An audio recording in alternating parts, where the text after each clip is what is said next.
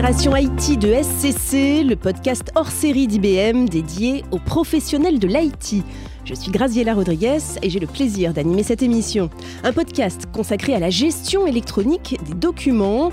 Aujourd'hui, la dématérialisation est partout et les services publics ne font pas exception.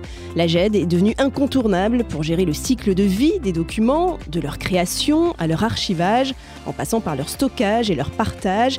Mais qu'en est-il au sein de l'administration française? La situation est complexe et les enjeux majeurs. La modernisation des services de l'État doit aller de pair avec l'optimisation des services rendus aux usagers tout en améliorant la qualité de travail des agents. Tout cela pour en finir une fois pour toutes avec toute la paperasse administrative d'antan. Le souci, c'est que les organisations sont souvent bloquées par des budgets restreints ou des solutions qui ne répondent pas précisément à leurs spécificités. Dans ce contexte, une question se pose, Comment optimiser le parcours du document au sein de l'administration pour répondre aux usages et aux besoins métiers?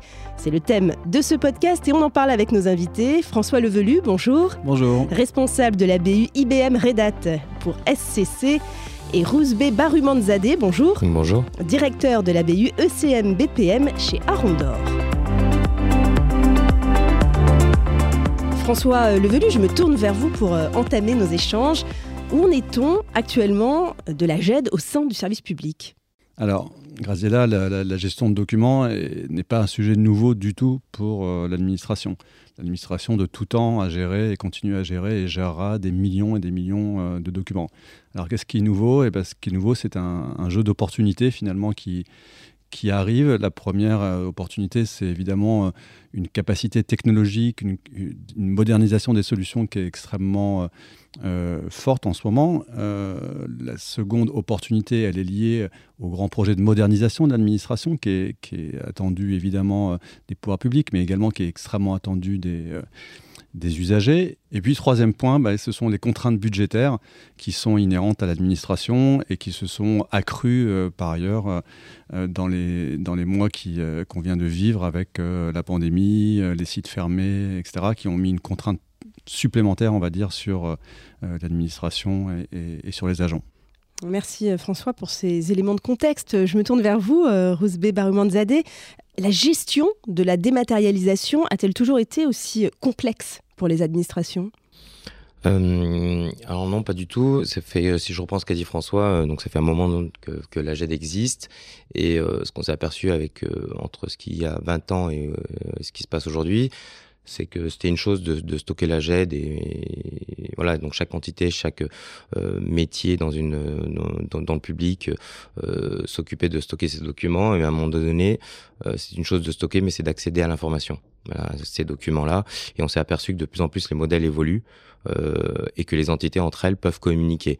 Et on peut très bien retrouver des documents dans une entité métier qui peut être utilisé dans une autre entité métier. Donc le but aujourd'hui, c'est vraiment d'apporter une GED qui capitalise autour de, euh, de, de, différents documents au sein des euh, au sein d'une collectivité par exemple euh, pour un usager euh, lambda qui, euh, qui aurait besoin d'une demande quelconque dans une collectivité.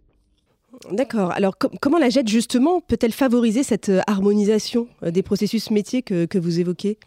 Euh, L'harmonisation qu'elle va apporter, c'est aujourd'hui, ce qu'on s'aperçoit, c'est qu'un document souvent est rattaché à un processus. Euh, quand je dis processus, euh, si je prends un exemple euh, d'une demande, euh, si je reste focalisé sur les collectivités, on peut très bien faire une demande de permis de construire, par exemple, et dans cette demande de permis de construire, on va apporter un ensemble de documents pour composer son, son, son, dossier. Donc, euh, lors du dépôt de ces documents, on peut très bien les déposer aujourd'hui à travers des portails qui sont déjà euh, qui permettent déjà de déposer électroniquement les documents. Automatiquement, ces documents vont intégrer une GED dans, le système et vont déclencher un processus, le processus qui est associé à la euh, valide, la demande de permis de construire, qui va être composé de plusieurs étapes avec de plusieurs intervenants au sein d'une collectivité. Alors euh, justement, est-ce que vous pouvez nous le détailler, ce, ce processus? Comment il fonctionne, ce, cet enchaînement? Si je me focalise sur cette demande précise, je la connais pas particulièrement, mais euh, dans l'idée, c'est que cette demande, elle va arriver, automatiquement, elle va déclencher une tâche, on appelle ça une tâche d'un processus, une tâche d'un workflow. Cette tâche va être, on va dire, associée à un gestionnaire qui va contrôler l'ensemble du dossier, s'il est complet ou pas complet. Une fois qu'il est complet, il va être automatiquement validé. Cette validation de tâche va générer une tâche au sein d'une autre entité qui est, euh, qui est, euh, qui justement est peut-être plus dédié à la gestion du, du, parc immobilier au sein de la collectivité et qui va accepter ou pas la demande de permis de construire, par exemple, de monter, de rajouter un étage sur sur une maison, par exemple. Voilà. Et si elle s'est validée, automatiquement, ça va générer un courrier qui peut être sorti et qui va générer le permis de construire et qui peut être envoyé automatiquement auprès de l'usager.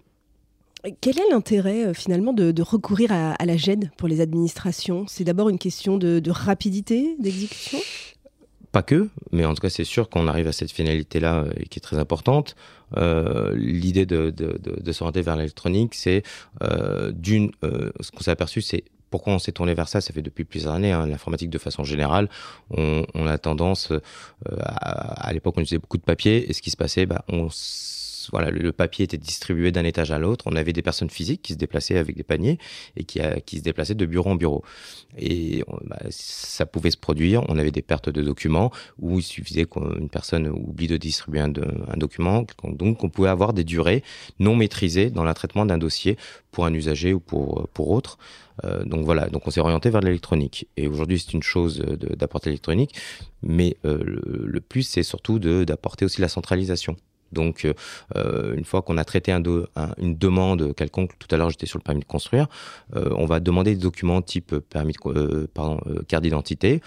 Cette carte d'identité, elle peut être très bien utilisée pour une autre demande. Donc demain, l'usager va faire une autre demande à une collectivité. On peut très bien récupérer ce, ce, document-là sans le redemander à l'usager. Donc on va avoir un gain de temps, euh, qui dit gain de temps, rapidité d'exécution, pardon, et euh, bah, satisfaction auprès de l'usager au final, puisque au lieu de mettre trois mois, on va mettre une, un mois pour traiter la demande. Alors centralisation, euh, gain de temps, rapidité d'exécution, mhm. tout cela pour quel résultat au final?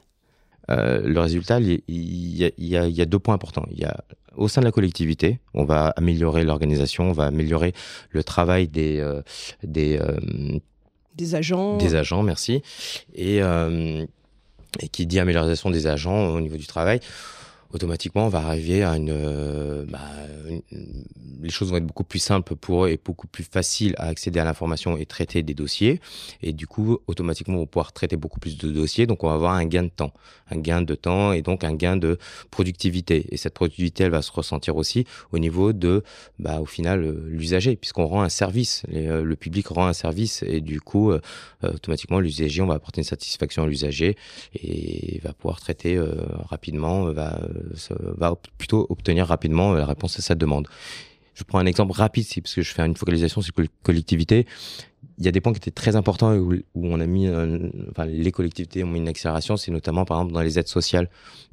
voilà, il y a des personnes qui ont vraiment des, des besoins type euh, importants, comme je vais prendre l'exemple de la MDPH. Souvent, ce sont des gens qui, qui, sont dans le besoin financier, qui ont des problématiques euh, et qu'il faut les aider rapidement et débloquer des fonds, notamment pour aller dans des écoles spécifiques ou autres. Voilà, et ces gens-là, bah, il y a des priorités et l'électronique, la, la gestion électronique avec les processus aide à accélérer au traitement de ces dossiers. Alors, il ne faut pas oublier que les administrations, elles doivent affronter une, double pression qui est permanente, celle du budget, toujours très serré, voire réduit, et puis aussi euh, l'exigence de la qualité de service, vous l'évoquiez. Comment on peut concilier les, deux? On, a affaire à différents types de populations. Euh, certains ont du budget, d'autres en ont beaucoup moins. Euh, voilà, ceux qui ont du budget, la question se pose moins. On est beaucoup plus à l'aise. eux sont plus à l'aise pour y répondre et voilà, ça c'est une chose. Je vais plutôt on va basculer sur l'autre partie où ceux qui ont moins de budget, euh, bah, du coup, il est plus difficile. Donc, euh, la démarche à suivre, c'est quand même, ce qu'on les conseille, c'est euh, de, de s'orienter avec euh, d'autres organismes qui auraient déjà mis des solutions en place et voilà, avoir un gagner un temps au niveau des coûts et voilà, choisir vraiment une direction directe et souvent on s'oriente aussi vers des solutions clés en main de plus en plus dans le marché, c'est une chose d'avoir une GED, mais au final, euh, la GED, ça, ne suffit plus juste de stocker des documents, on va répondre à un besoin métier. Voilà. Et de plus en plus, on, voit apparaître des solutions qui se pluguent sur, euh, qui dit plugger, qui se positionnent au-dessus d'une système électronique. Et justement, c'est justement, c'est quoi l'avantage de ces solutions clés en main? L'avantage des solutions clés en main, c'est que le coût est moins important on va apporter une, une, application qui répond, par exemple, à la dématérialisation des factures. Euh, voilà, c'est des processus qui sont assez communs euh, entre les différents organismes. Du coup, euh, au lieu d'avoir un produit euh, spécifique clé en main, on va partir sur une solution qui répond aux besoins.